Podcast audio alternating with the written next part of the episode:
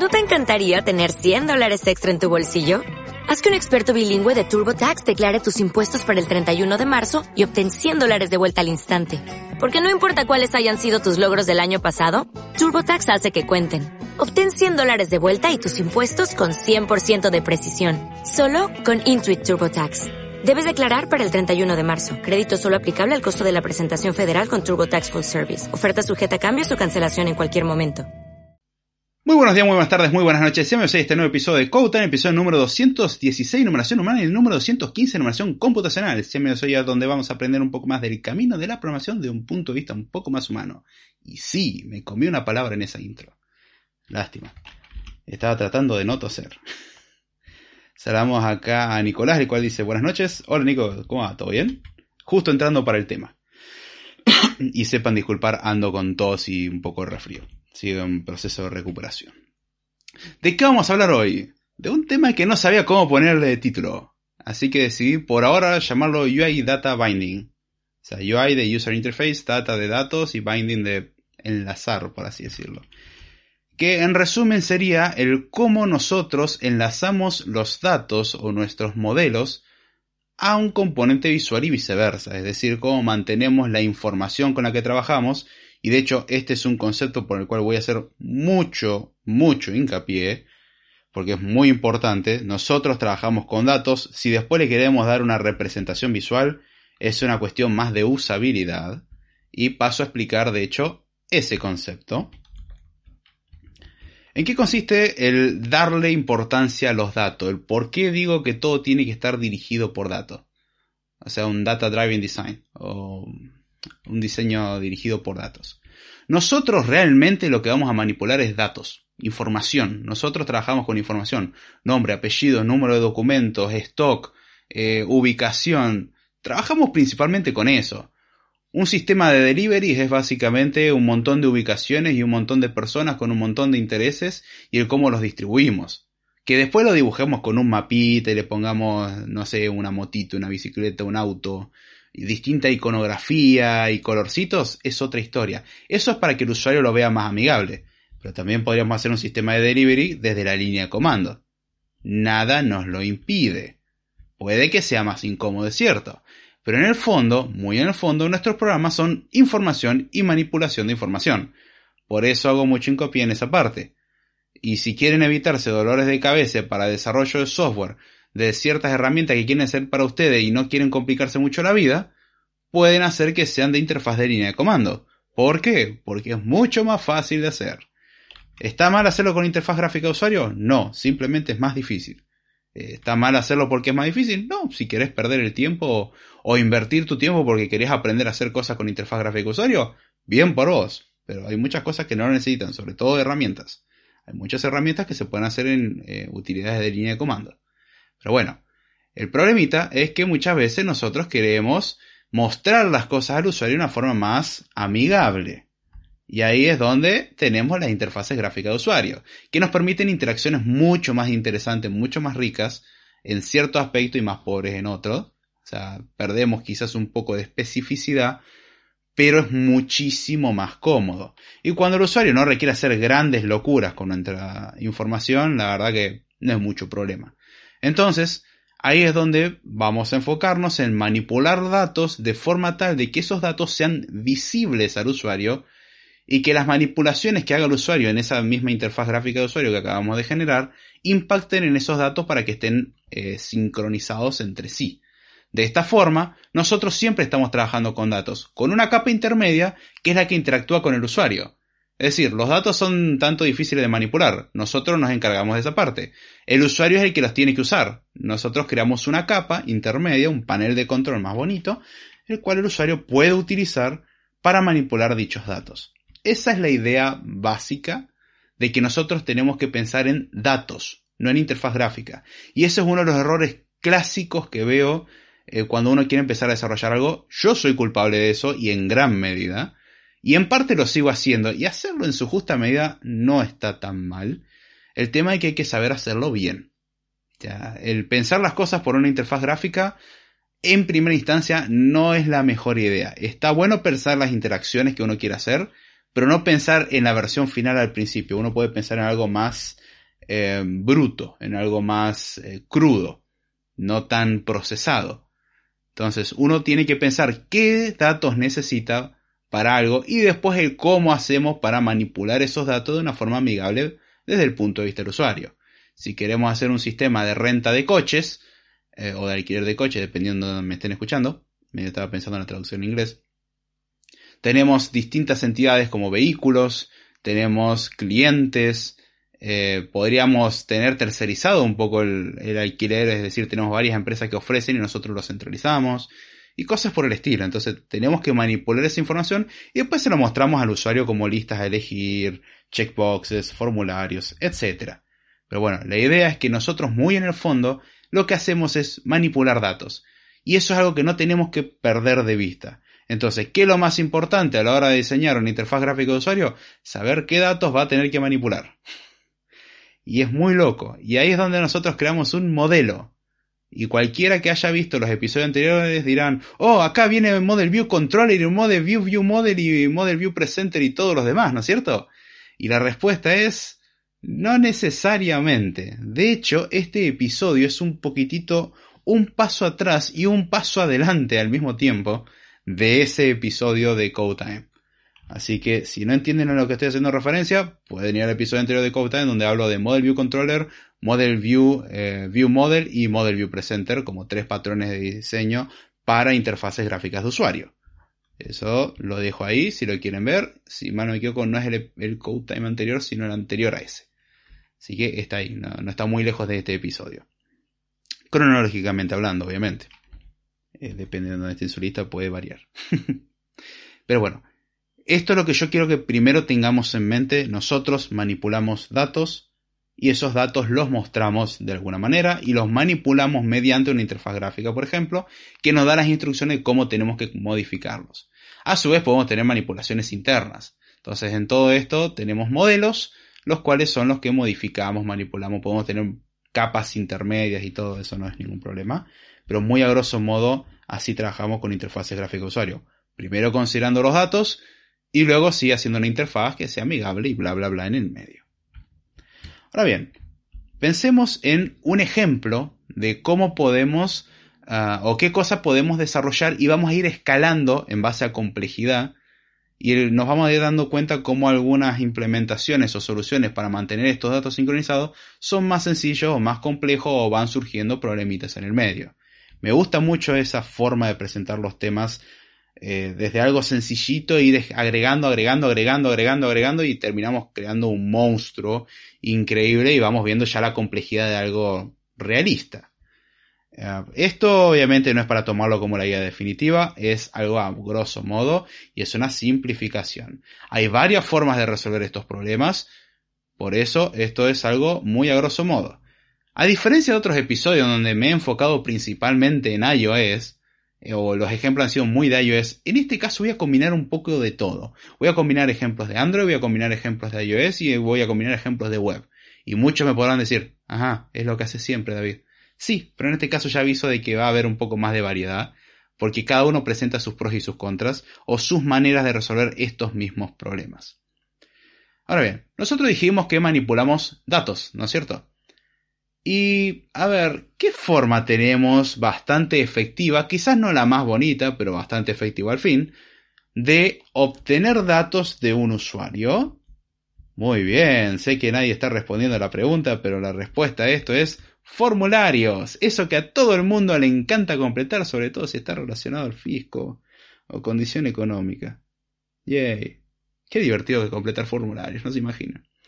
Pero bueno, formularios es la forma clásica en la cual nosotros pedimos información al usuario cuando esta información es relativamente compleja. Si vamos a pedir un nombre, nada más, podemos hacerlo mediante una alerta, un modal, un text field, algo sencillito. Ahora, vamos a pensar en ejemplos más interesantes y más realistas. Porque yo sé que van a odiar lo que voy a decir, pero durante su vida de desarrollador de software que van a trabajar del lado de frontend, van a tener que hacer varios formularios. Y quieren un ejercicio completo, hagan formularios. Los formularios son muy completos. Eh, si quieren aprender a usar bien una UI o poner en práctica lo que saben de cosas de UI, formularios. Punto. Es, uno me es aburrido un formulario. Empieza a hacer validación y va a ver qué aburrido que es hacer un formulario. Es engorroso. Y puede ser muy doloroso, de hecho. Así que bueno. ¿Qué es lo que hace un formulario? Recolecta información. ¿Cómo lo hace? Mediante campos de texto, campos numéricos, campo de fecha, campo de carga de archivos, eh, campo de carga de imágenes, eh, selección entre múltiples opciones, ya sea en formato de lista o, radio button o lo que sea. Tenemos muchas formas de pedir información al usuario. Eh, y uno diría, ajá, todo muy bien con eso. ¿Qué tiene de complicado todo esto? Bueno, es que no solamente tenemos que pedirle al usuario esos datos, sino que tenemos que recolectarlos del formulario. Porque uno diría, momento, yo ya hice el formulario, recolectarlos es tan fácil, voy y los busco en el formulario. No es tan simple. Depende cómo uno diseña el formulario, no es tan simple. No es un dolor de cabeza. Dije que no es tan simple. Eh, no, es que tenemos, eh, nosotros escribimos un formulario y eso automáticamente se traduce en datos de registro. O sea, datos de registro, una estructura que tiene, por ejemplo, nombre, apellido, fecha de nacimiento, sexo, em, ¿qué más puede tener? país de residencia, provincia de residencia, ciudad de residencia, código postal por las dudas y número de teléfono. Un formulario clásico de toda la vida. Ah, usuario y contraseña podría ser, quizás, o correo electrónico. Entonces, nos piden todos esos datos.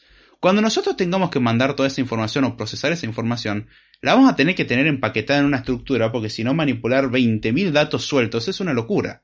Entonces nosotros quisiéramos tener, por ejemplo, un eh, registration request o registration data o lo que sea, un objeto que tiene los datos necesarios para registrar a un usuario.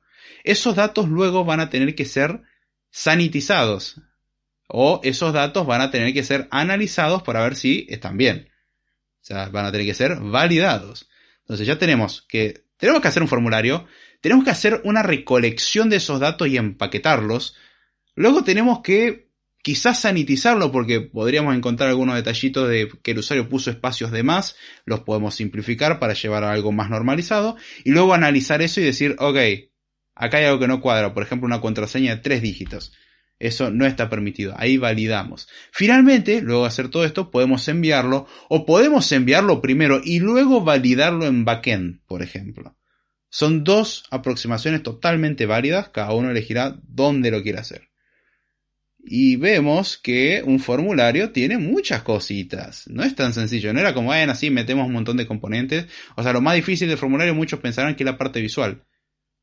Bueno, sí, y el cómo mantener los datos bien y cómo evitar que el usuario ponga información incorrecta. Eh, o cómo impedir que en el campo de contraseña pongamos algo que no es un válido como una contraseña. Eh, y cómo evitar que en un campo correo electrónico no pongamos algo que no sea un email eh, y cosas por el estilo. O en un nombre no podemos poner un email y cosas así.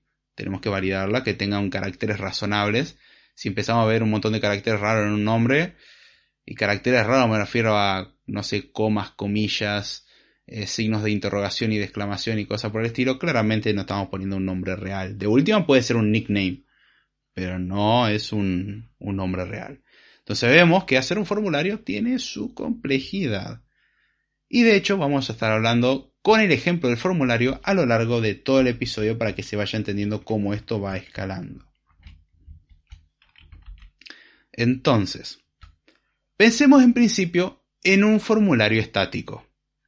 Un formulario estático, por ejemplo, que pida nombre, apellido, fecha de nacimiento. Nada complejo, ¿sí? Algo bien sencillito, un formulario muy tonto, no pide mucho más. O puede ser incluso un formulario de autenticación, usuario y contraseña. Bien, entonces, eh, primero, ¿cómo vamos a construir este formulario. Bueno, vamos a pensar en un modelo de datos.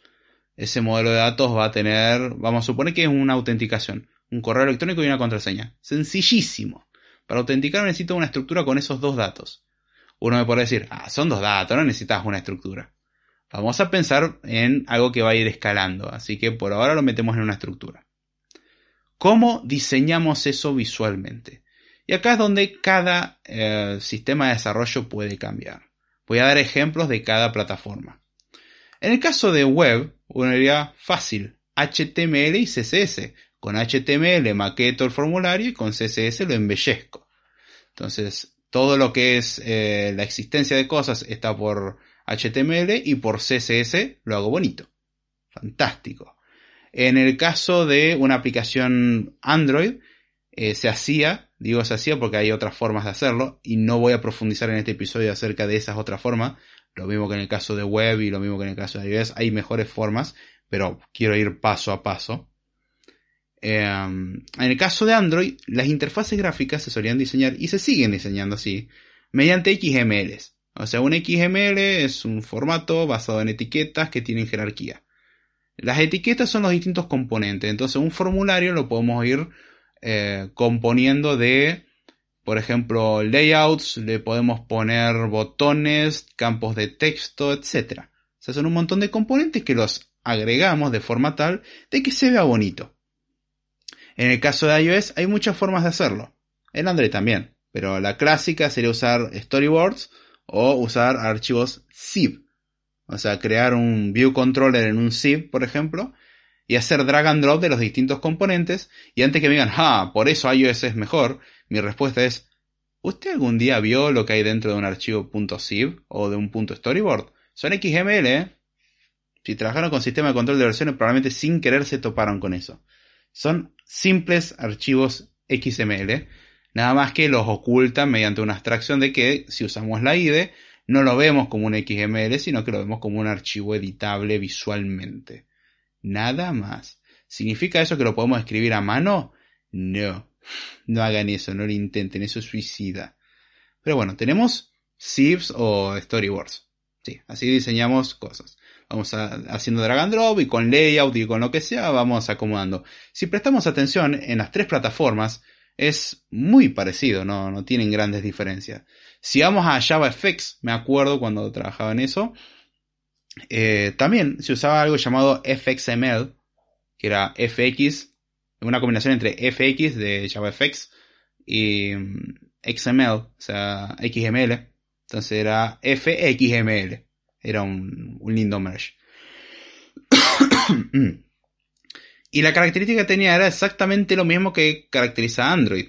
Uno podía escribir los componentes en base a, código plano o podía usar un interface builder que lo iba construyendo.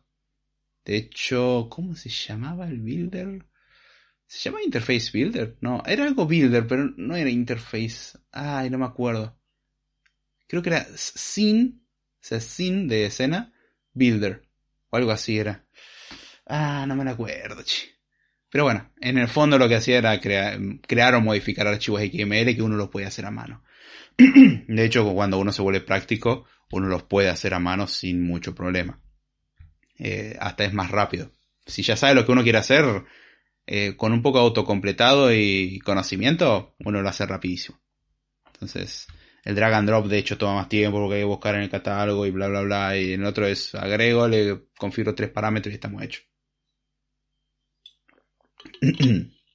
Perdonando con la garganta medio complicada. Entonces, bueno, nosotros con esto ya logramos crear la estructura visual de nuestro formulario. Ahora, ¿qué pasa? Un formulario está vivo. Un formulario va mutando, porque uno, a medida que va escribiendo, por ejemplo, va escribiendo un correo electrónico, va escribiendo la contraseña, va cambiando su estado. Y uno quiere que esos datos estén eh, asociados a la información que tenemos guardada. O a, en este caso, la estructura que tiene usuario y contraseña. en el caso de usuario y contraseña no es tan necesario, podemos extraerlos al final, pero estaría bueno tenerlos ahí nomás eh, al principio. O sea, tenerlos siempre actualizados básicamente. ¿Qué pasa si queremos dar el formulario ya con cierta información precargada? Por ejemplo, una reautenticación podría solamente pedir lo que es la contraseña. Y el usuario no. O sea, el usuario podríamos darlo ya por supuesto. Le podemos permitir al usuario volver a ingresarlo, pero lo podemos dar ya autocompletado. Entonces, ¿cómo rellenamos esa información? ¿Cómo hacemos para acceder a ese componente visual que creamos que es muy bonito, pero cómo le inyectamos la información que tenemos nosotros? Porque recordemos, esto no es solamente extraer información del formulario, sino también inyectar la información. Y acá es donde, dependiendo del formato, varía. pero hay una clave en todo esto, casi siempre es la misma. En el caso de los XML y los FXML, a los componentes le agregamos algo llamado ID, que es un identificador. Los identificadores permiten distinguir un componente de otro y la idea de los identificadores es que identifican de forma única. Generalmente suele ser un string, un nombre que le damos al campo y es un nombre único que no se va a repetir en todo el formulario. En este caso porque trabajamos con un formulario, aplicaría a toda la jerarquía visual. En el caso de un HTML va exactamente igual. De hecho, un HTML es un XML con algunas pequeñas variaciones. En principio es lo mismo. Entonces, con un HTML eh, nos pasa exactamente lo mismo. En un HTML agarramos un campo, por ejemplo, el de username, y le ponemos como ID username, me parece un muy buen nombre. Entonces sabemos que el campo se identifica como el campo de nombre usuario. Y el de contraseña es el campo password. Puede ser password field, password, el nombre que le queramos poner. Lo que importa que tanto desde el punto de vista de datos como desde el punto de vista del, del componente visual coincidan. Sí, o sea, básicamente eso. En el caso de los sieves, es un poco más raro, porque se maneja un ID, pero el ID es dinámico, ya que lo maneja el Interface Builder.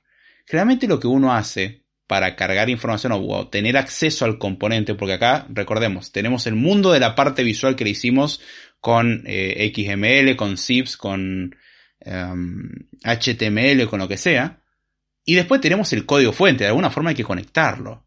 Y la forma de conectar ambos mundos, generalmente desde el punto de vista de XML y HTML, es accederlos, o sea, buscarlos en la estructura visual, de alguna manera, mediante su ID. Entonces yo busco un campo de texto mediante el ID username. Por eso digo que tanto la parte de manipulación de datos como la parte visual en sí tienen que eh, coincidir en el mismo ID.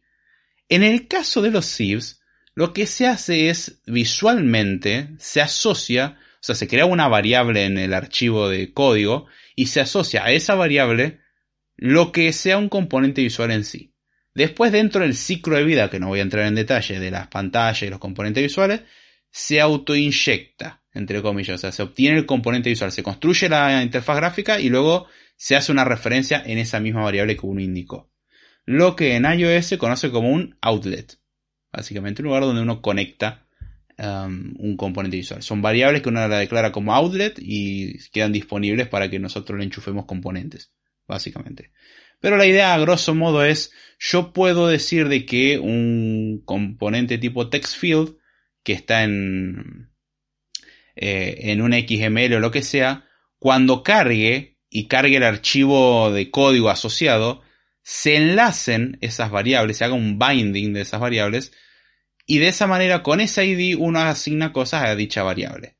Hay variaciones en lo que acabo de decir. Por ejemplo, en, en HTML se suele hacer, si uno lo hace con HTML bruto, es um, get element by ID o cosas por el estilo. O sea, uno busca en el DOM, en el árbol del HTML, eh, o la imagen viva del árbol del HTML, el componente que tiene tal ID. En el caso de Android es find element by ID o find eh, component by ID, no me acuerdo exactamente el nombre de la función. Generalmente el autocompletado me servía de muy... No, era find view by ID, más sencillo. ¿Y qué devolvió eso? Una vista. Después yo tenía que hacer el casteo. En el caso de iOS, yo no tengo que hacer eso porque yo le pongo el tipo de la variable y el binding visual no me permite bindear algo que no, no coincide en tipo. A lo cual cualquiera me dirá, ajá, ¿qué es binding? Bindear o binding es enlazar. Es tener asociado dos cosas que normalmente estarían por separado. En este caso se los asocia y dice, bueno, esta variable tiene ese componente visual, tiene la referencia. Entonces todo lo que le hagamos al componente visual mediante esa variable va a impactar en la interfaz gráfica. Eh, ida y vuelta dependiendo del caso.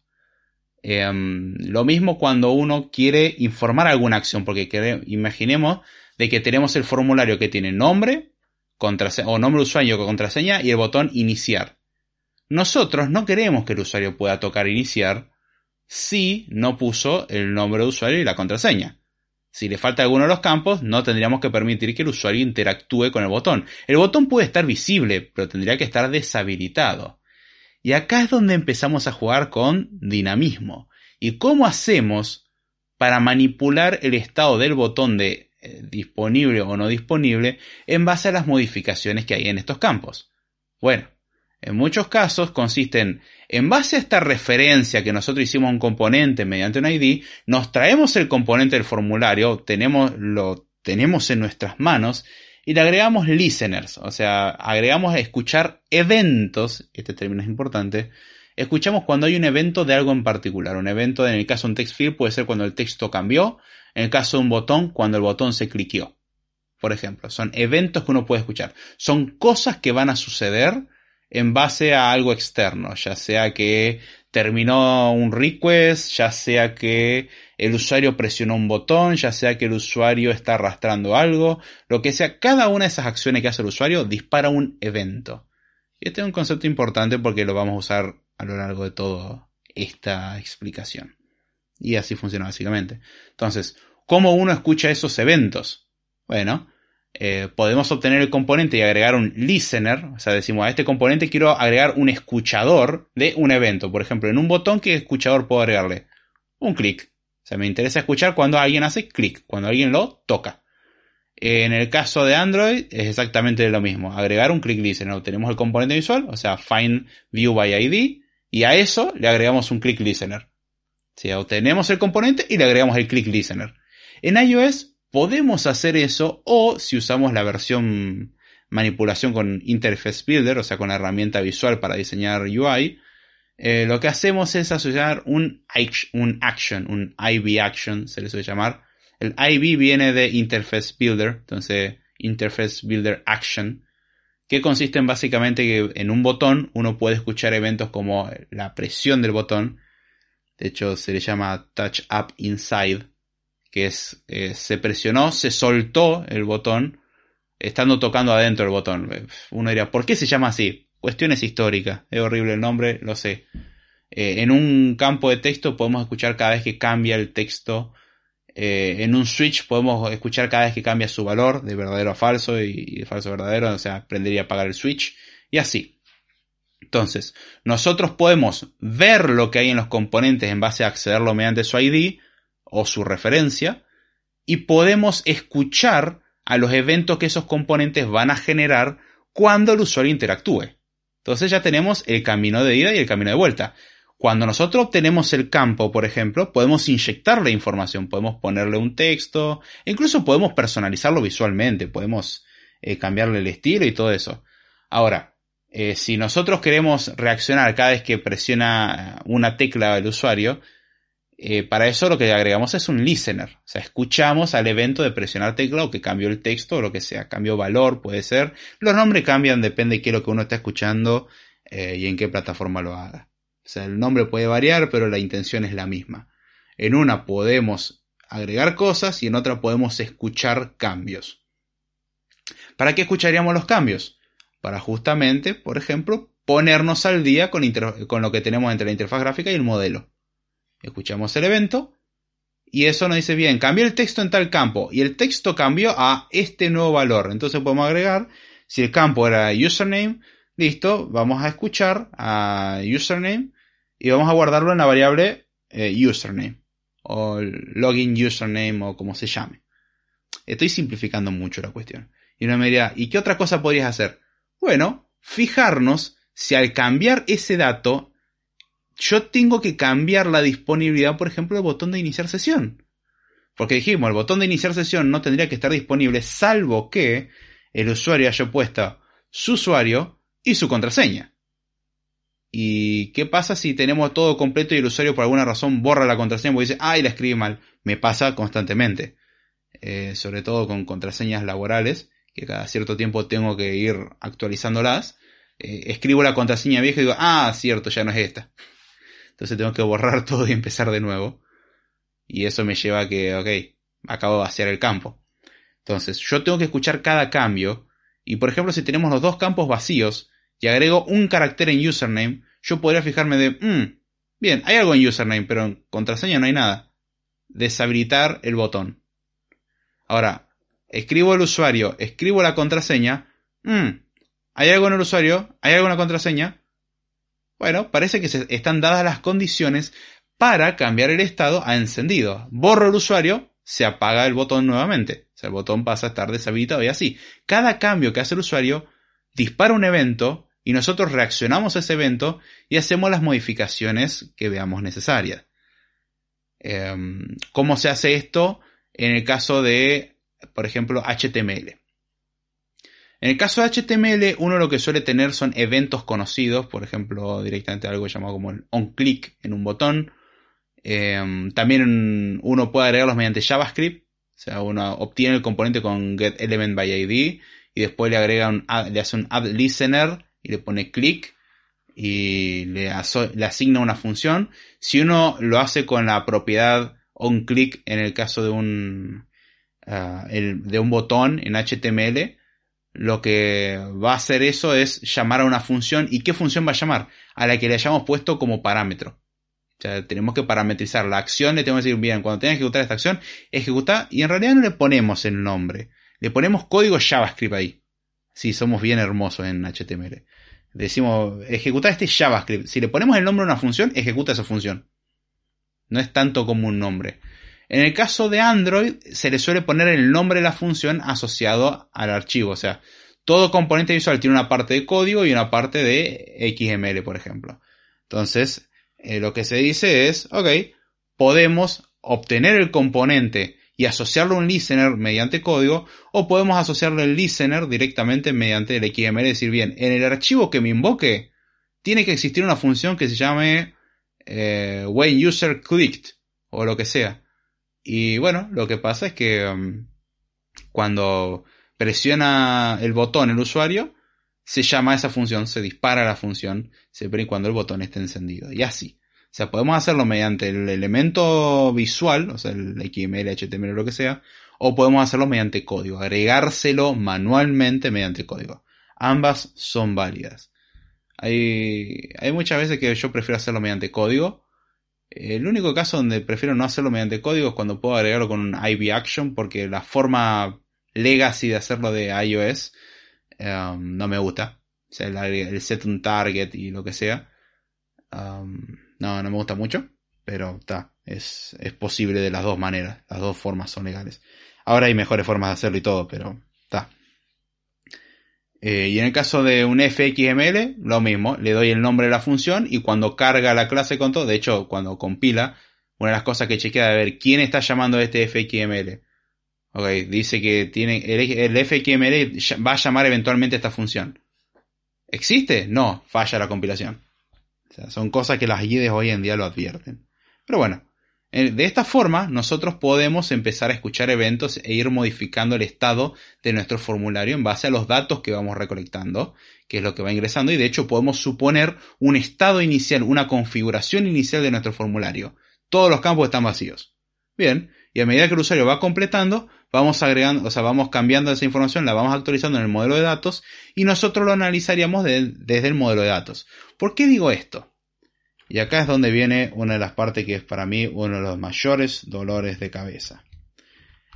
Algo que suele pasar con la interfaz gráfica de usuario y la causa de muchos bugs muy raros, difíciles de replicar, difíciles de entender y sobre todo difíciles de arreglar, y ni se diga testear, o sea, testear me refiero a testing automatizado, es cuando un campo modifica algo de otro campo. Y esto es algo complicado. Voy a tratar de ser lo más claro posible. ¿Qué pasa si nosotros queremos habilitar o deshabilitar el botón? Cuando cambia el usuario, el botón de habilitar o deshabilitar puede cambiar su estado.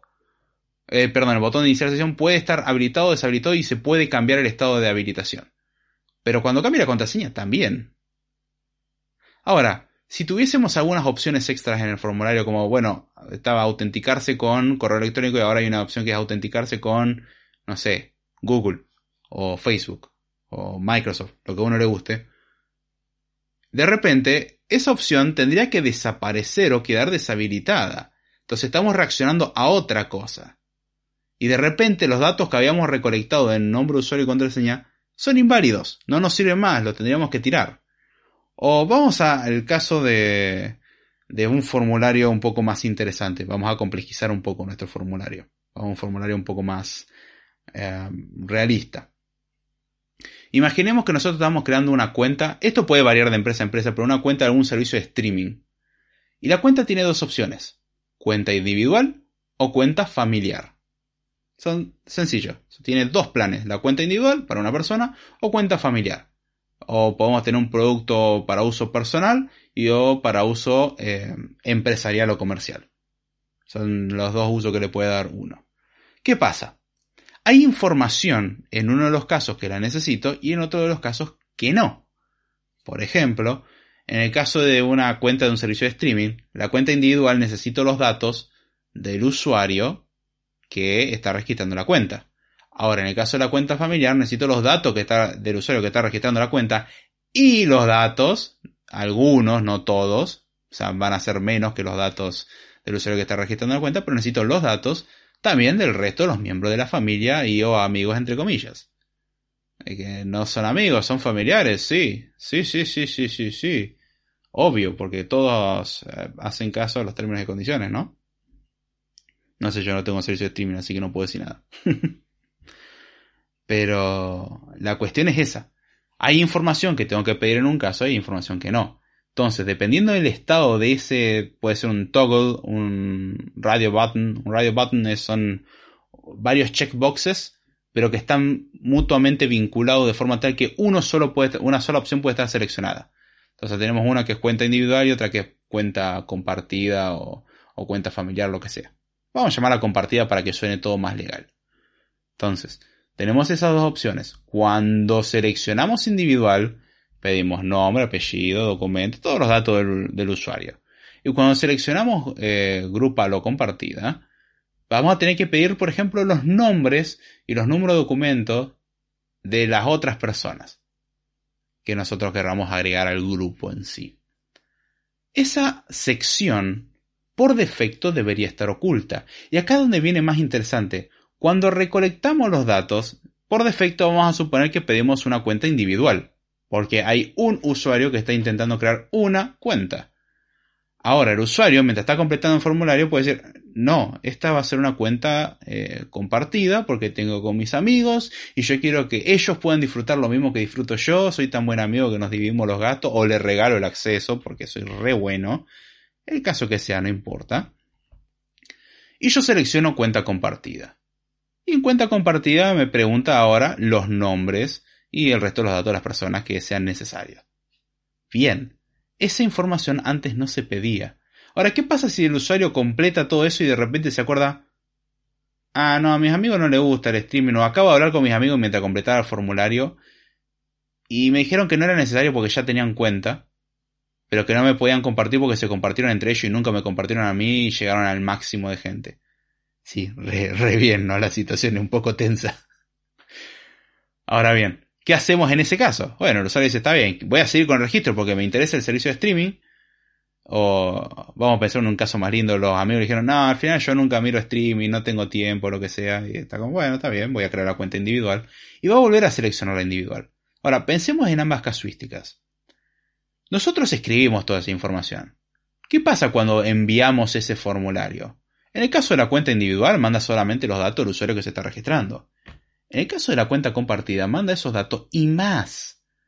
¿Cómo sabemos qué datos tenemos que completar? De algún lugar nos tuvimos que haber enterado. Ya el formulario no es algo tan estático, ya el formulario pasó a ser un poco más dinámico. Tenemos secciones que incluso desaparecen o aparecen dependiendo la, la conveniencia. Y ahí es está la parte interesante. ¿Cómo resolvemos eso? Uno diría, fácil. Cada vez que cambia el radio button, me fijo si es individual, oculto esa sección, que en el HTML por ejemplo podría estar, y si es grupal, lo muestro. Ahora, cuando le doy al botón enviar, yo tendría que, una de dos, ya tener toda la información recolectada en algún objeto, o recolectar toda la información del formulario y enviarla.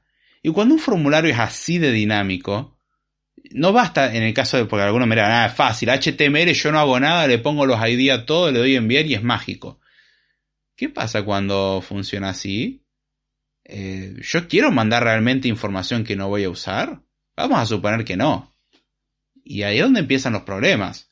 Yo voy a tener que preprocesar las cosas de alguna manera y pisar el comportamiento de enviar formulario por defecto que hay en HTML o como sucedería en Android y iOS, tendría que yo extraer los datos y validarlos. Todavía no tocamos la parte de validación, eso es otro apartado súper divertidísimo los formularios.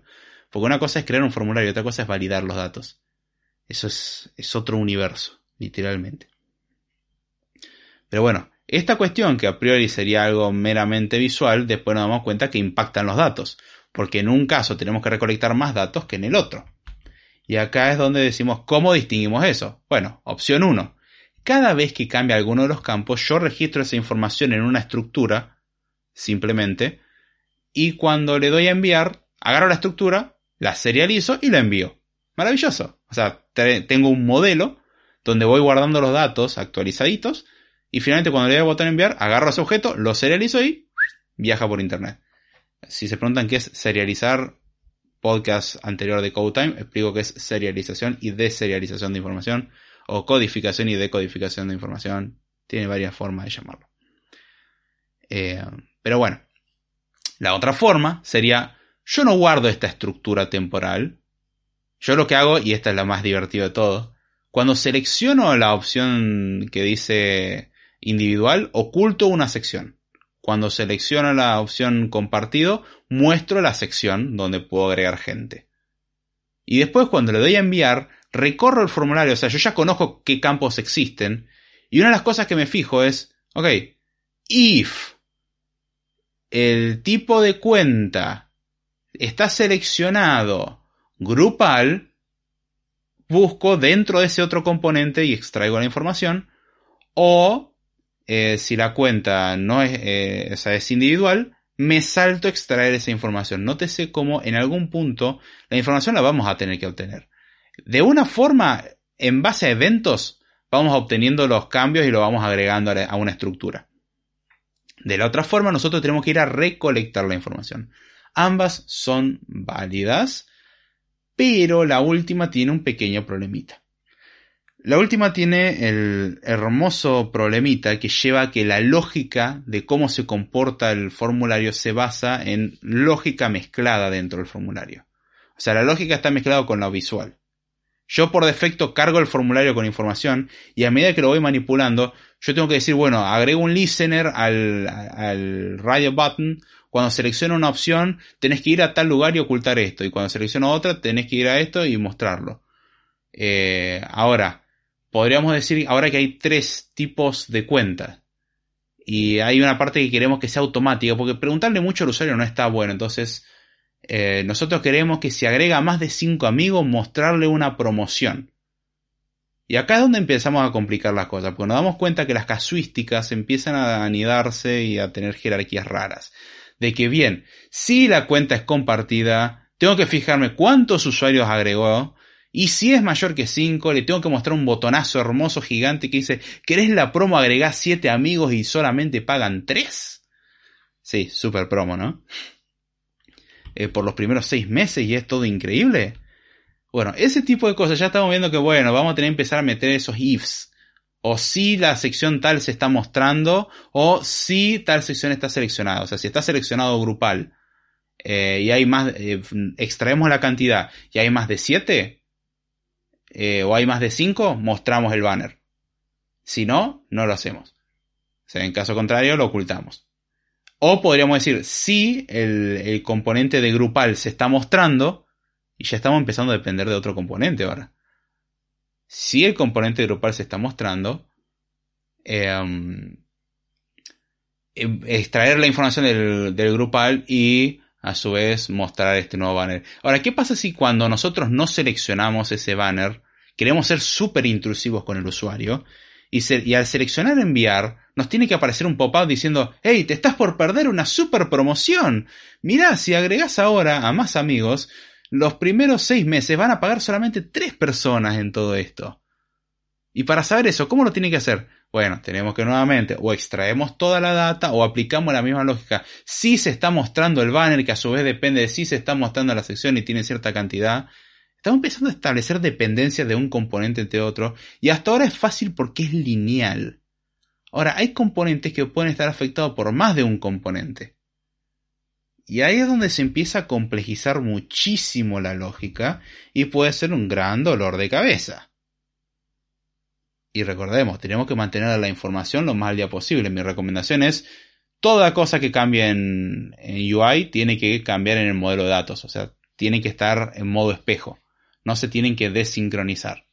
Eso nos va a ayudar de hecho, si prestaron atención a los podcasts de Model View View Model, Model View Presenter y Model View Controller, eh, lo que mandan son los datos. Y lo que dije al principio del episodio, lo importante es el modelo de datos. La parte visual es anecdótica. Es compleja de hacer, pero es anecdótica porque podríamos vivir sin la parte visual y podríamos implementarlo en una interfaz de línea de comando que manipule esa parte um, de código, de lógica y es válido. Y ahí es donde se pone más interesante la cuestión. Y ahora vamos a agregar un poco más de, de condimento. ¿Qué pasa si queremos empezar a meter eh, cuestiones de asincronía?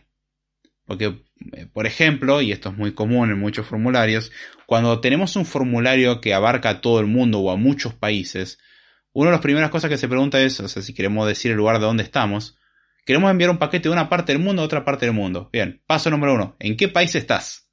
Ok, y uno dice, en este caso mío, Argentina. Ok. Siguiente pregunta. ¿Qué provincia? Y acá es donde uno diría, ¿cómo llenamos este formulario? ¿Nosotros nos traemos primero toda la información de todos los países con todas sus provincias y sus respectivas ciudades?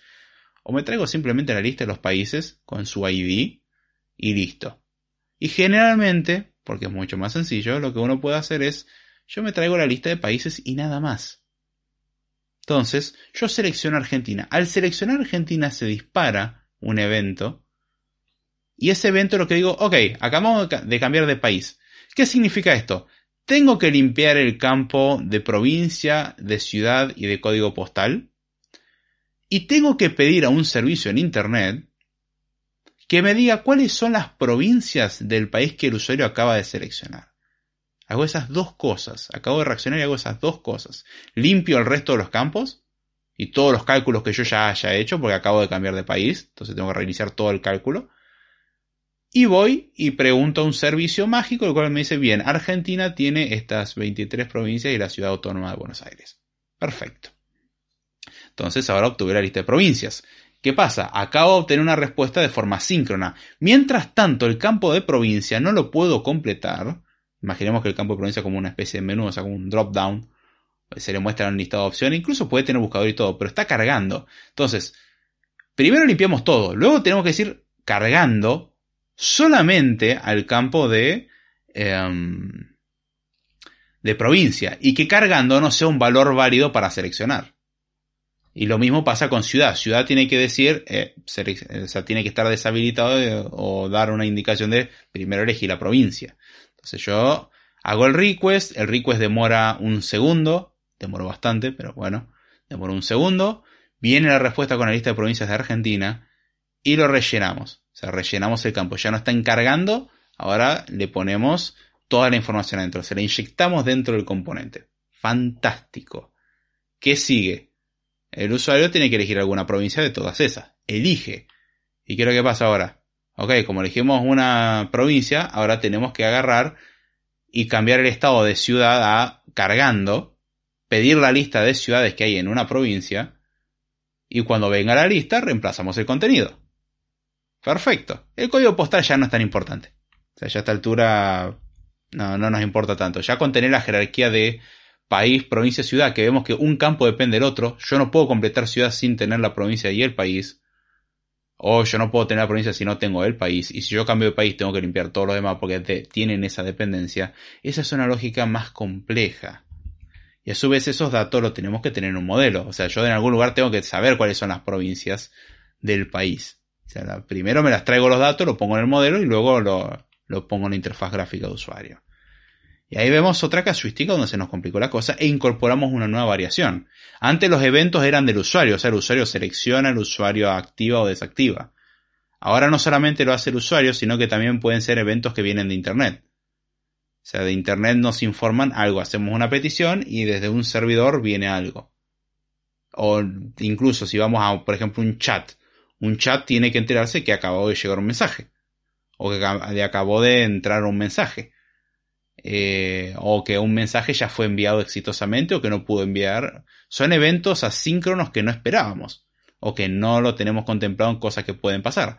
Y ahora tenemos que agregar eso a toda la combinatoria de lo que veníamos teniendo y a medida que vamos agregando más campo al formulario se va complejizando mucho más. Y ahora, ¿cómo hacemos para mantener todo esto al día? Bueno, paso número uno. Evitar que los formularios sean excesivamente grandes por experiencia de usuario. Una me ajá, ¿qué pasa si tengo que pedir nombre, apellido, número de documento, país, provincia, ciudad y código postal? Formulario básico de casi cualquier cosa que requiera entrega de algo. Peor, falta calle, número de calle, departamento si corresponde y alguna nota si uno quiere agregar. O sea, es peor todavía. Pero pensemos en ese caso básico eh, para hacer una cotización de una entrega. Lo hacemos la cotización de ciudad a ciudad. Punto. Ya vemos que la eh, lógica es bastante compleja y los formularios con los que vamos a trabajar van a ser más complejos que eso. El seleccionar una opción puede implicar desplegar un campo de texto, pero si selecciono otra se oculta. Eh, está muy de moda hoy en día hacer eso con el campo de género. Das los géneros clásicos y después de cuando le das a otro se despliega un, un text field del cual dice bien, pone lo que quieras y si selecciona alguno de los anteriores se tiene que ocultar ese campo. Y dependiendo qué es lo que esté seleccionado, si está seleccionado otro, yo no tengo que mandar otro como dato, yo tengo que mandar lo que pusieron en el text field. Se deduce por defecto de que porque se seleccionó otro. Podría hacerse por redundancia. Pero vemos que la lógica ya incluso en algo tan estúpido es bastante complejo. Y esto no es lo peor. Entonces, vamos paso a paso. ¿Cómo hacemos para estructurar mejor esta información? Número uno, tratar de generalizar campos, crear campos más sencillos y trabajar campos como componentes independientes, o sea, un componente visual como componente independiente. No meter todo en una sola pantalla, que va a estar todo en una pantalla, pero no mezclar todo. O sea, lo que corresponda a un campo, crear una vista que tenga todo lo que tiene un campo de texto, que lo podemos llamar text field, o como yo lo llamo para evitar redundancias, form text field. O sea, es un text field de formulario. De hecho, es algo que estoy haciendo hoy en día con React. Es que no está en el scope de este episodio. Eh, básicamente, yo quiero crear un text field y el text field va a tener ciertas características. Puede tener un placeholder, puede tener un título, puede tener una nota al pie, puede mostrar warnings y puede mostrar errores. Esos son los poderes que tiene mi text field. Ah, y contener un texto, obviamente, que es la característica de un text field, que podemos escribir un texto. Entonces son esas seis cosas que yo tengo en un solo componente. En un, por ejemplo, numeric field sería lo mismo, pero en vez de darme un valor string, me da un valor numérico. Y me aseguro que siempre los valores sean numéricos lo que uno ingresa, si no es inválido y muestro el error. Eh, un date field, lo mismo. O un date picker puede ser. Y así. Voy creando cada componente por separado, cuestión de que no tengo que repetir la lógica de cada componente. Eso sí, los componentes suelen tener un dato asociado y un evento que pueden disparar. En un text field, el evento que disparan es un cambio en el contenido. Em, en un numeric field lo mismo. Un date picker se selecciona otra fecha. En un file picker lo mismo, se selecciona un archivo. Y así. O sea, todos los campos reaccionan de alguna manera. Un botón solamente reacciona. Y es reacciona a que alguien me presionó. Pero uno puede configurarlo para que esté habilitado y deshabilitado. Es decir, ahora en vez de tener un montón de lógica mezclada, empezamos a agruparla por componente. Tenemos todavía toda la parte de interacción entre componente y componente, eso no desapareció. Pero ya todo lo que es eh, responsabilidad de renderizar un componente en particular, de mostrarlo, ya quedó aislado y tiene, o sea, se aisló toda la parte lógica de eso y ahora exponemos lo que nos interesa. Un campo de texto le, le podemos configurar ciertos valores y reacciona de cierta manera. Eso no eliminó nuestro problema, pero al menos nos organizó un poquitito. Seguimos teniendo las dependencias horribles. Y acá es donde surge un patrón que nos puede ayudar mucho, porque toda esta maraña de interacciones es una muy mala idea. Lo dice alguien que hasta hace dos años lo hacía y aprendí de que eso era una muy mala idea y hacer formularios era un dolor de cabeza. Hoy en día aprendí que volcar la información en un modelo me ayuda mucho porque yo después agarro y en base a ese modelo me fijo lo que tengo que aplicar al formulario. véase episodio de Model View, View Model y cosas por el estilo. De hecho, el modelo que estoy haciendo referencia es un View Model básicamente. Es un patrón que me gusta mucho. Pero bueno, a priori un patrón que se puede utilizar y que en parte ya muchos frameworks o, implementaciones incorporan por defecto, un ejemplo de eso es Angular, eh, es el patrón de un observador o un observable, depende de, qué lado lo veamos, que es el observable. En el patrón del observable o del observer, depende de cómo lo queramos ver, nosotros tenemos dos entidades.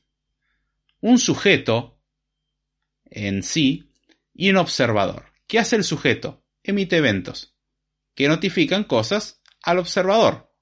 O sea, uno es el observado y el otro es el observador, básicamente. Y nosotros, gracias a este tipo de cosas, podemos bindear, por ejemplo, lo que son datos. Cada vez que cambia el texto en un lugar, asociarlo al dato que tenemos en el modelo es prácticamente directo. No tenemos que meter lógica. Decimos, che, cada vez que cambia esto, guardarlo acá. Y punto. O sea, quedaron enlazadas y de hecho, eh, acá es donde viene la parte interesante. El binding puede ser unidireccional o bidireccional. Depende de cómo se lo implementa. Hay muchas formas de implementar esto. O sea, tenemos objetos que son wrappers. O sea, tenemos un string y en vez de tener un string suelto decimos que es un string observable.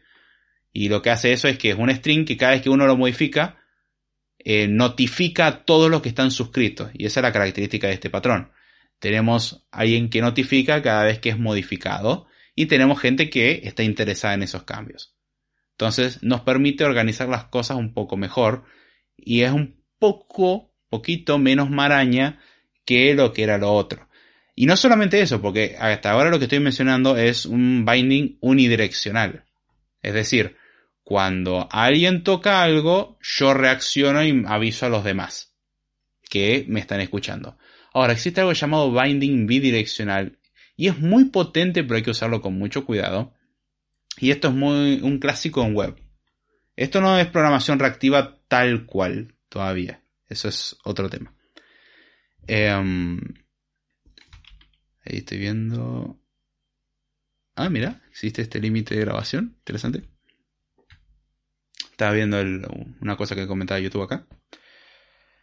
¿En qué estaba? Ah, sí, existe el binding bidireccional. Esto es algo que pasa en Angular. ¿Y en qué consiste? Yo tengo un objeto que es un modelo de datos y yo tengo un componente visual. El componente visual automáticamente, o sea, en base a una configuración que tengo que decir, bien, anda a buscar el modelo y pone, o sea, en el modelo se llama el campo así. Por ejemplo, en username le pongo el ID username y lo bindeo. O sea, generalmente uno le agrega la, la etiqueta de binding, va en realidad el atributo de binding y listo. Eh, y con eso ya busca en el código y encuentra, ah, existe acá una variable llamada binding. Entonces, mi valor inicial va a ser lo que esté en esa variable y cada vez que me cambien a mí, voy a modificar esa variable. Es decir, ambos datos, o sea, el dato interno del componente visual y el dato del modelo van a estar al día siempre. Y esto es un binding bidireccional. O sea, hay binding unidireccionales, que es cuando cambia algo en la interfaz, dispara un evento y le aviso a alguien más que está escuchando. Y el binding eh, bidireccional lo que hace es eh, mantener datos al día. Si yo a mano modifico, o sea, mediante código, el valor de esa variable que está siendo observada para el binding, se modifica la parte visual, automáticamente. Y si modifico algo en, o sea, en el campo de texto lo borro todo, se modifica la variable. Y si yo la variable desde el código la modifico, se modifica la visual. Y así. El, binding es, mantiene esos dos datos al día, es su función, el binding bidireccional. Es muy potente, pero es muy peligroso. Hay veces que queremos el binding bidireccional y hay veces que queremos el binding unidireccional. ¿Por qué digo que es peligroso? Porque existen dos tipos de modificadores, o sea, dos tipos de entidades que pueden modificar. Entidad número uno y la clásica, el usuario. O sea, yo como usuario agarro y uso la interfaz, modifico las cosas y eso impacta en el componente visual que genera que en base al binding actualice el componente en memoria. El, el dato en sí. Ahora, ¿qué es lo que pasa con eso? Hay veces que nosotros mediante código podríamos querer, no sé, tenemos un cronómetro o lo que sea, disparar algún evento que modifique algún dato. Y el problema es que esa modificación tal cual el binding es bidireccional, va a ir desde esa variable a la parte visual. Y hasta ahí está todo bien. Pero hay veces en donde un, hay varios que escuchan un campo. ¿sí? Por ejemplo, tenemos el, el binding de, mm, del username y del password, que está fantástico. Pero después tenemos el botón que también escucha el username y el password. Y ahora podría pasar que, dependiendo qué es lo que seleccione el usuario, a su vez cambian datos y en vez de ser username sea email, o sea, por alguna razón, el formulario tiene la opción de ¿vas a ingresar un, tu nickname o vas a ingresar tu um, nombre de usuario? Eh, perdón, tu, tu correo electrónico. Ahí está. Entonces el nickname es más bonito, pero podríamos ingresar con el correo electrónico. Generalmente hoy en día los formularios dicen vos poné lo que quieras y yo me encargaré. Pero podemos, hay formularios que nos permiten elegir ese tipo de cosas. Y cuando cambiamos esa opción, de repente un valor que teníamos o lo borramos o puede que el valor sea inválido. O sea, una de las opciones, si cambio de opción, lo borro. Es horrible como experiencia de usuario, porque uno dice, no, pero ya lo había escrito. Eh, es como, a ver, ¿qué, ¿qué, tenés vos? DNI, libreta cívica, libreta de enrolamiento o pasaporte. Y uno había puesto DNI, empezó a escribir y dijo, ah, no, no, para, lo que tengo es pasaporte. Entonces escribe el número de pasaporte y después cambia a pasaporte y se borra el campo y como, ¡ay, no! Entonces, lo que sí cambió es que probablemente la validación del campo sea diferente. O clásico en Argentina, pone tu DNI o pone tu quill, no es lo mismo. Las variaciones son diferentes, entonces dependiendo de lo que uno elija, es eh, lo que hay que validar. Entonces ese tipo de cosas existen ahí. Y ahí es donde uno tiene que ver el cómo reacciona esas cosas, porque ahora no solamente mantengo al día los datos del formulario con respecto a un objeto que tengo en memoria, sino que también cambios en otro campo pueden disparar cambios acá. Y el problema es que ahí es donde disparar un evento, que muchas veces puede venir por algo del usuario o del propio código, o sea, también hay cosas internas que pueden disparar eventos, no necesariamente el usuario. Ejemplo de esto, y me acuerdo patente este ejemplo porque me hizo sufrir, hasta que me di cuenta ahí que, bueno, el binding bidireccional es muy lindo, pero hay que usarlo con cuidado. Era em, el caso de un reproductor multimedia un reproductor multimedia va avanzando, entre comillas, segundo a segundo. Mentira. Eh, muchas abstracciones lo que hacen es notificar cada tiempo random. O sea, la, medición del tiempo es aproximada y no es cada un segundo, no es que hacen cada un segundo te notifica, acabo de avanzar un segundo. Te dice, acabo de avanzar a la posición tal en milisegundos de todo tu contenido. O sea, si tu contenido es de una hora, bueno, no sé, las cuenta y fíjate. Y por ejemplo, cada vez que yo, em, o sea, cada vez que avanzaba el video, yo tenía que actualizar un label, el cual decía en qué altura el video estaba, y tenía que actualizar el slider de la posición en el video en que me encuentro. Ahora, cuando yo movía el slider a mano, podía darse el caso en que justo al mismo tiempo se metan dos eventos. El evento de lo que deslizó el usuario y el evento de que justo hizo un tick el reproductor. Y eso era un problema porque hay veces que se volvía medio loco y bueno, hacía cosas muy raras. Sabemos que ahí la combinación de eventos puede romper cosas. Está bueno que eso esté serializado, es decir, de que permitamos que entren de a uno. Y de última, cuando cambió uno, el otro lo ignoramos. Este, eso era un poco por la forma, no me acuerdo exactamente cómo era, que lo había bindeado, pero me acuerdo que dependiendo del cambio que hacía, si toqueteaba el slider un poco, se podía volver loco. Literalmente. Ah, eso agreguémosle que tenía un botón para adelantar y retroceder. Y entonces eh, tenía que soportar también la funcionalidad de que si mantengo presionado el botón adelanto muy rápido. Y eh, bueno, eso era un problema. O sea, todo esto binding era muy bonito, me simplificaba mucho la interfaz gráfica. De hecho, en parte es lo que hacen eh, directamente en JavaFX, en, en Android se puede hacer eso. Hay algunas abstracciones que lo permiten. En iOS eh, suelen existir abstracciones que lo permiten, o incluso cosas un tanto legacy, pero que también se pueden usar. Y hacer estos binding, o hay librerías que dicen, me das un label y yo te expongo un observable de texto. Y puedes hacer un binding unidireccional o bidireccional y así ir jugando con este tipo de cosas. Pero bueno, vemos que existen distintos tipos de eventos y hay veces, y de hecho hay veces que en la parte manual está bueno, decir, no, yo quiero que esto, este valor, o sea, este observable, solamente me notifique cuando un usuario lo modifica, no cuando yo por código lo hago. Entonces solamente reacciona a cambios de usuario. Hay bindings que lo permiten y hay bindings que no. O sea, hay bindings que dicen yo toda modificación que vea en esta variable la voy a impactar.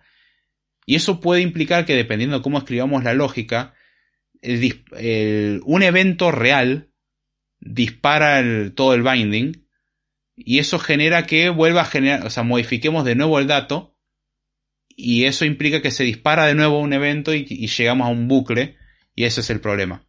O sea, e, ese es un problema clásico de que si dispara un evento real que genera una modificación de datos por alguna corrección, clásico, pero una corrección implica modificar el dato y modificar el dato significa disparar el evento de cambio. Y el evento de cambio implica hacer todo algo que modifica el, dato, que, que, eso genera un evento de cambio y llegamos a un bucle infinito y crashea la aplicación por falta de memoria. Este, es horrible, pero pasa. Y ahí es donde o un binding unidireccional o un binding específico de no, no, escucha eventos de usuario, no cuando un valor cambia. Esto es clásico en un, este, en un switch. Los switches están un poco sujetos. Uno diría, el switch es re fácil, es un prendido o un apagado. Sí, pero a veces que prender algo puede decir, ah, no te lo puedo prender. O algo salió mal. Eh, este es un ejemplo que me pasó real. Tenemos un switch que cuando lo habilitábamos, hacía una petición a internet, si podía resolver las cosas, continuaba, y si no podía lo deshabilitaba. Y como habían hecho el binding, en este caso teníamos separado lo que era la parte visual de lo que era desarrollo, había un equipo de desarrollo, yo era parte del equipo de desarrollo, y había un equipo de la parte visual, o sea, de UX, UX, UI, etc. Y la parte de UX, UI se encargaba de, diseñar esa parte, y le había puesto un binding porque era la forma clásica. Y lo que pasaba era que si fallaba el evento, o sea, si salía todo bien era perfecto. Ahora, si fallaba el evento, lo que implicaba eso era que em, prendía el switch y cuando prendía el switch eh, te mostraba una felicitación y después enviaba un evento también en segundo plano. Y eso si fallaba tenía que deshabilitarlo porque en realidad no, se había habilitado como correspondía. Era para tratar de dar la mejor experiencia al usuario. El problema es que cuando fallaba, volvía y deshabilitaba el switch. Pero al deshabilitar el switch disparaba el elemento de que cambió el valor del switch. Y el evento era de que se apagó. Y cuando se apagó se mostraba una alerta diciendo, hey, ¿por qué deshabilitaste tal función? Y era, no, no, no, nadie deshabilitó nada. Se deshabilitó sola porque hubo un problema. De última la notificación tendría que cambiar ahí. Pero ahí tener un doble binding rompía todo. La solución fue decir, reacciona solamente cuando el usuario cambia. Si yo lo cambio por el código, no hagas nada. Y estuvimos un buen rato porque descubrí cómo hacer eso en Angular en una versión medio viejita. Este, tiene su truco. No, no era tan fácil hacer ese cambio y encima el código no era lo más agradable que había. Entonces los bindings ayudan mucho. Y acá donde entra el concepto de, de UI Data Binding eh, o data binding. O sea, bindeamos datos entre lo que es el modelo y la parte de interfaz gráfica. El título tengo que pensarlo quizás un poquitito mejor. Pero vemos lo complejo que puede ser. Ahora, lo interesante de los observables, porque uno dirá, ah, ok, esto es horrible, no los usemos nunca más. No, no es la idea. Y saludamos acá Ale Ale, cual dice... ¿Qué dice? Buenas. ¿Cómo Ale? ¿Todo bien? el cómo se hace interesante el uso de eh, observables en sí. Lo interesante de los observables es que, si ustedes recordarán, dije que habían combinaciones que a veces que nos interesan, por ejemplo, o cuando cambia el usuario o cuando cambia la contraseña, queremos que reaccionar de alguna manera para configurar otro campo. Justamente, los observables no son simplemente una abstracción de un evento sino que tienen características un poco más potentes y esto se relaciona un poco más con programación reactiva, y es que los observables suelen tener ciertas capacidades un tanto declarativas y tienen capacidades de manipulación. Por ejemplo, una cosa que quisiéramos hacer es combinar los datos de usuario y contraseña para saber si podemos eh, habilitar o deshabilitar un botón. Y podemos hacer un binding un, en este caso un binding unidireccional, ya que lo único que queremos notificar es cuando ciertos campos cambian, hacer todas las cosas en el medio que sea necesario, los cálculos necesarios para actualizar el estado del el botón. Bien. ¿Qué es lo que se hace en ese caso? Bueno, tenemos un observable que es el estado del eh, campo de username. Tenemos otro observable que es el estado de em, la contraseña. Hay un binding que se encarga de mantenerlos al día. Maravilloso. O sea, son objetos del modelo en particular. Entonces nosotros eh, todo lo que es manipulación de datos lo hacemos en el modelo. La interfaz gráfica solamente es una representación gráfica. No cambió nada.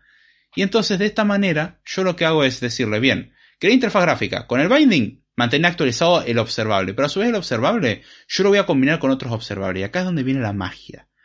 En los observables, eh, o en los observers, dependiendo en realidad cómo lo llamemos, eh, en este caso serían los observers. El observer puede, se le pueden agregar cosas, ciertos modificadores. Eh, por ejemplo, filtros de, ok, disparó un evento si cumplimos con esta condición.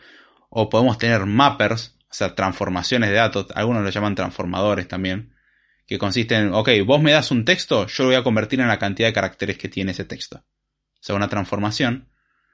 Y tenemos combinadores, es decir, vos me das varios datos y te los combino en uno solo. O reducers, también se le pueden llamar en algunos contextos. El contexto, el nombre reducer varía depende del contexto. Entonces, tenemos estas tres operaciones. ¿Qué es lo que nos permiten? Controlar cuando algo se hace o no se hace, transformar los datos y combinar varios datos. Y esto nos permite agarrar varios eh, observers y combinarlos en uno solo. O sea, creamos uno nuevo, virtual, que en realidad como salida va a tener el resultado de todas la, o sea, las entradas con las transformaciones y reducciones que hubo en el medio. O filtros. Eh, si alguno, por ejemplo, podemos decir de que para que mm, este, el campo esté habilitado, tenemos que extraer los textos de ambos campos. A cada uno le hago la transformación de convertirlo en la cantidad de caracteres que tiene cada campo. Em, después obtengo el campo más con la longitud más chica, siendo 0 en el caso de que el campo esté vacío. Recordemos, la longitud 0 es un campo vacío. Entonces, agarramos cada campo por separado los transformamos en la cantidad de caracteres que tiene. O sea, tenemos el texto, lo transformamos en la cantidad de caracteres a cada uno. Luego usamos un reductor que diga, ok, combinámelos, la reducción es, dame el valor más chico de los dos. Y ahora el filtro que le agregamos finalmente a todo este pipeline es, ok, si el valor es mayor a cero, habilita el campo. En caso contrario, deshabilitarlo. O sea, el estado de habilitación está directamente enlazado a la condición del filtro de o podemos agarrar en vez de un filtro, convertirlo, en este caso sería una transformación, no un filtro, mala mía. Eh, lo transformamos a ese número en un booleano. Si el número es cero, es apagado, y si el número es mayor de cero, es encendido, por ejemplo, o mayor a una cierta cantidad de caracteres mínimas establecida. Este es un criterio muy tonto de campo no vacío, podríamos tener criterios mucho más complejos, pero nótese cómo ya empiezan a tener una sucesión lógica. O sea, podemos crear un pipeline literalmente. Y toda la parte lógica, en vez de estar mezclado en la interfaz gráfica, ya está del lado del modelo, del lado de los datos. Y después como eso está bindeado con el estado de encendido apagado y el encendido apagado está bindeado eh, con el estado real del componente visual, nosotros entramos desde la parte visual modificando un campo, eso disparó debajo, o sea, under the hot, o sea, debajo de la mesa, por así decirlo. Sí, sé que no significa eso la traducción literal, no importa se entiende, en segundo plano, entre comillas, algo que no ve el usuario, actualizamos el modelo y eso dispara todos esos cálculos en el medio que llevan a, ok, hay que actualizar este campo en la parte visual. Entonces, algo que comenzó en lo visual, termina en lo visual, pero todo ese procesamiento intermedio está en un lugar acotado, el cual se llama modelo. O podríamos llevarlo a un view model. ¡Yay! Y ahí es donde sin querer caímos en ciertos patrones de diseño y ahora mejoramos mucho. ¿Significa que esto nos simplificó la vida para siempre? No, hay formas más sencillas todavía. Pero si no entendemos la complejidad que puede tener un formulario a la hora de empezar a hacer un montón de combinatorias, lo otro no vamos a entender cuál es la facilidad o qué ventajas nos da. Entonces mi recomendación es, siempre prueben por este lado, van a entender a qué me refiero con sufrir con eso. Y hasta ahora no mencioné nada de validar campos porque podemos recolectar toda la información, enviarla al servidor y el servidor nos responda, hey, este campo es inválido.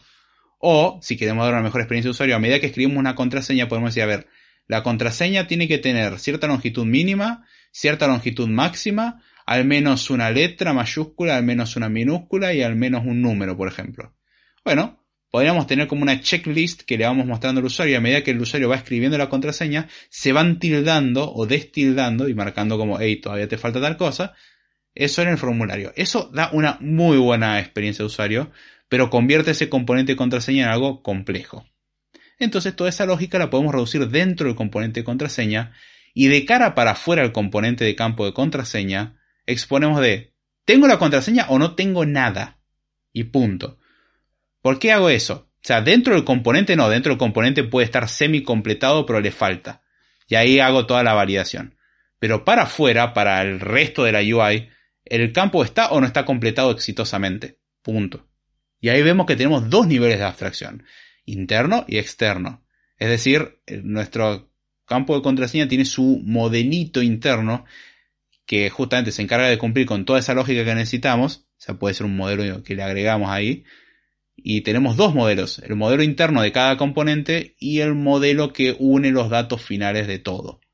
Y eso nos llevaría a simplificar aún más, porque tenemos la lógica acotada en algo más chico. Y cuanto más acotado y menos interactúa con el resto del mundo, más sencillo. Entonces, eh, a grosso modo, de hecho tenía un temita más, pero creo que lo voy a cortar acá porque ya sería alargarlo mucho. Este es un tema interesante y me lo llevo para otro, Em, para otro code time, podría ser el siguiente. Y después hablar de programación reactiva y cómo funciona React, eh, Swift UI, Jetpack Compose quizás y cosas por el estilo. Ya pensando las cosas de una forma cada vez más declarativa. Todo esto que acabo de decir es asumiendo que vamos a trabajar de forma imperativa. De forma declarativa es mucho más sencillo. Acá ya dice, Duda, ¿ese binding del que hablas es el que se usa también en las etiquetas de Xamarin? Sí. Eh, no sé cómo funciona Xamarin en particular, pero ya lo busco. Em, binding. O sea, cada implementación tiene sus variaciones. Acá tenemos Xamarin Forms, Binding, Basic Bindings. Ah, download the sample. Blah, blah, blah. Binding with a binding context stack, label xname, text, font size, xname. Calculo que xname sería el, el ID. The slide is a set for range for blah blah blah blah. Rotate the uh, rotate the label by manipulating the slider. Without data bindings, you will set the value change event the slider to run blah blah blah blah blah. You can set the binding as an instance of any class of binding object, binding context, set binding. Uh, label binding context es igual a slider. Ok. Ah, está. Tiene sentido. Label set binding y le aplica la rotación en base al valor. Sí, sí, sí. Eh, es exactamente lo mismo. En cada lenguaje y en cada tecnología va a variar la forma en la que se lo escribe. ¿Sí? La sintaxis puede cambiar y tienen sus detalles cada uno. Pero la idea de fondo es prácticamente la misma. ¿Sí? Entonces, um, básicamente, sí, sí, es, es, eso. Cómo lo escribís puede cambiar. En algunos los bindings lo escribimos a mano, en otro con escribirlo en el propio XML o HTML ya lo reconoce solito y no tenemos que hacer nosotros nada a mano. A lo sumo agregarle transformaciones y cosas por el estilo, pero. Son detalles de implementación eso. Así que, sí, sí, sí. De hecho, asociaste muy bien el concepto. Excelente. Y bueno, yo creo que a grosso modo el tema de hoy está cubierto. Sé que para los que vienen de otros podcasts puede parecer como un tanto básico todo este contenido y que no tiene mucho sentido con ejemplos visuales, pero es que tendría que dedicar mucho más tiempo porque dar un ejemplo visual no es tan sencillo. Puedo dar ejemplos sencillos, sí, pero me toman bastante tiempo hacerlos. Justamente para que a ustedes le tome poco tiempo verlo, a mí me toma mucho tiempo hacerlo. Y como que no ando con esa cantidad de tiempo disponible, lamentablemente. Si alguien me lo puede conseguir, se lo agradecería y le enseño con mucho gusto. Como que esa magia no existe, así que lo siento. No sé si alguno quiere aprovechar a hacer alguna pregunta. Ya tomo referencia a este momento por si quiero después recortar el episodio. Eh, y si no, ya comenzamos con lo que es la versión ah, larga. Si es que alguien quedó, ya cortamos y, y vamos a dormir. Lo que pase primero. Quiero tratar de los code time no hacerlos tan largos. Eh, no porque a mí me molesta hacerlos largos, sino para poder explicar los temas sin saturar, porque mantener la concentración durante mucho tiempo es complicado, lo sé. Entonces prefiero hacer los code times más cortos, de forma tal de que sean más fáciles de digerir. Eh, y es, sobre todo, bien dicen, es más difícil procesarlo cuando es solamente audio. Y el concepto es muy abstracto. Ya para los episodios siguientes creo que va a ser mucho más claro porque los bindings son demasiado genéricos. No, no son del todo claros. El concepto es sencillísimo. Pero necesitamos ver ejemplos concretos para entenderlo mejor. Mientras que los otros conceptos son mucho más sencillos de, de entender en su esencia. Por su, por su naturaleza, básicamente. Qué bueno que la mitad del episodio para acá ya acomode bien la voz. Un poco mejor ya no, no tosía tanto. Así que bueno, yo con esto ya creo que puedo ir finalizando la versión corta. Espero 5 minutos y si nadie escribe nada más, corto la versión larga entre comillas. Así que bueno, espero que hayan disfrutado este episodio y lo hayan entendido. El concepto es bastante, entre comillas, vago, eh, es muy abstracto y lo entiendo. Si hay cosas que no entendieron o preguntas específicas que quieran hacer, son más que bienvenidas y algunos temas al respecto vamos a estar profundizando y el cómo se hacen en ejemplos un poco más interesantes y cómo se resuelven ya muchas cosas eh, de formas más declarativas, más agradables tanto para la escritura como la lectura, que es algo que se está estirando cada vez más, quizás tocando un poco de programación reactiva y ya ejemplos más a ese respecto, hablando también de React por otro lado, algunas otras tecnologías. Quiero ver si puedo enfocar podcast en ciertas tecnologías en particular con las que trabajo más seguido para bueno, seguir generando contenido, aprender un poco más al respecto y compartir un poquitito de conocimiento, esa pequeña pizca de conocimiento que podré tener. Así que bueno, yo creo que para lo que es la versión corta, espero que les haya gustado y lo hayan entendido. Y ahora sí, ya sin mucho más, con esto me despido, espero que les haya gustado y será hasta la próxima.